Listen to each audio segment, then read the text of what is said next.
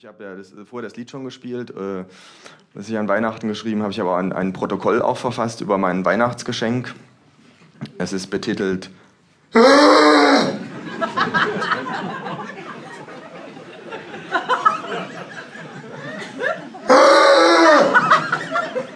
Meine Augen sind blutunterlaufen, meine Hände zittern. Seit drei Stunden scheitere ich daran, den Deckel von meinem neuen Handy zu entfernen, um Akku und SIM-Karte einlegen zu können. Immer häufiger lassen mich sogenannte intelligente Maschinen zu einem psychotischen Nervenbündel degenerieren. Es muss doch möglich sein, dieses Drecksding zu öffnen. Im Internet steht, dass bei diesem Modell das rückseitige Cover klimmt und man es einfach mit Gewalt versuchen soll. Die Frage ist nur, wie viel Gewalt hält so ein kleines Scheißteil aus? Garantiert nicht so viel Gewalt, wie ich ihm antun möchte.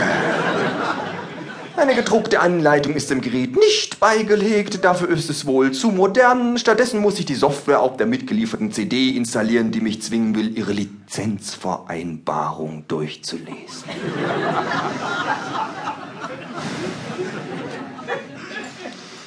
Schon als kleiner Junge habe ich mir vor dem Commodore sitzend gewünscht, es gäbe eine Ja, ja, Arschlecken-Taste.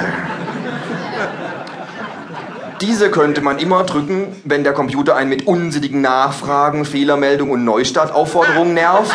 Oder von einem verlangt, zu jedem bescheuerten Futzprogramm eine Lizenzvereinbarung zu lesen, die länger ist als das Gesamtwerk von Karl May. Ich wette, irgendwo in der Windows-Lizenzvereinbarung, irgendwo in der Mitte, ganz klein mit grauer Schrift auf grauem Grund, steht der Satz, wenn Sie jetzt auf OK drücken, überschreiben Sie Bill Gates die Seele Ihres erstgeborenen Sohnes. Das.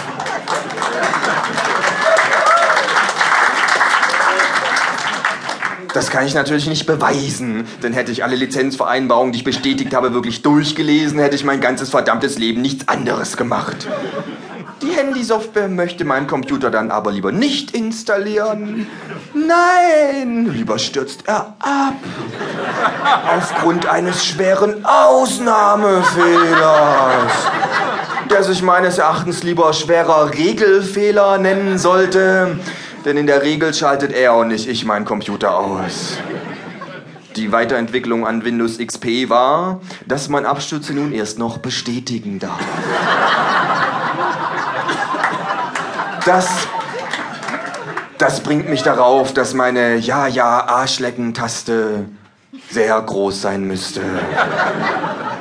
So groß, dass man auch mal bequem mit der Faust draufschlagen oder mit dem Kopf draufknallen könnte. Ungefähr die Hälfte der Tastatur sollte diese Taste einnehmen. Und rot blinken. Wo wir schon dabei sind, wünsche ich mir noch folgende Tasten die. Nein! Halt! Bitte nicht eine Ewigkeit rumrechnen für etwas, das ich gar nicht wollte. Taste. Die. Ich scheiß drauf, dass du nicht durch Null teilen kannst, Taste. Und zu guter Letzt die Mach endlich, was ich sage, oder ich hol das Brecheisen und prügel dich zurück ins analoge Zeitalter. Taste.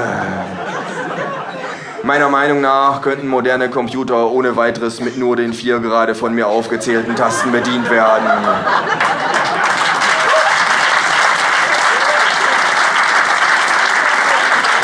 Ja, ja. Ja, ja, der alte Kant und sein Projekt von der Befreiung aus der selbstverschuldeten Unmündigkeit.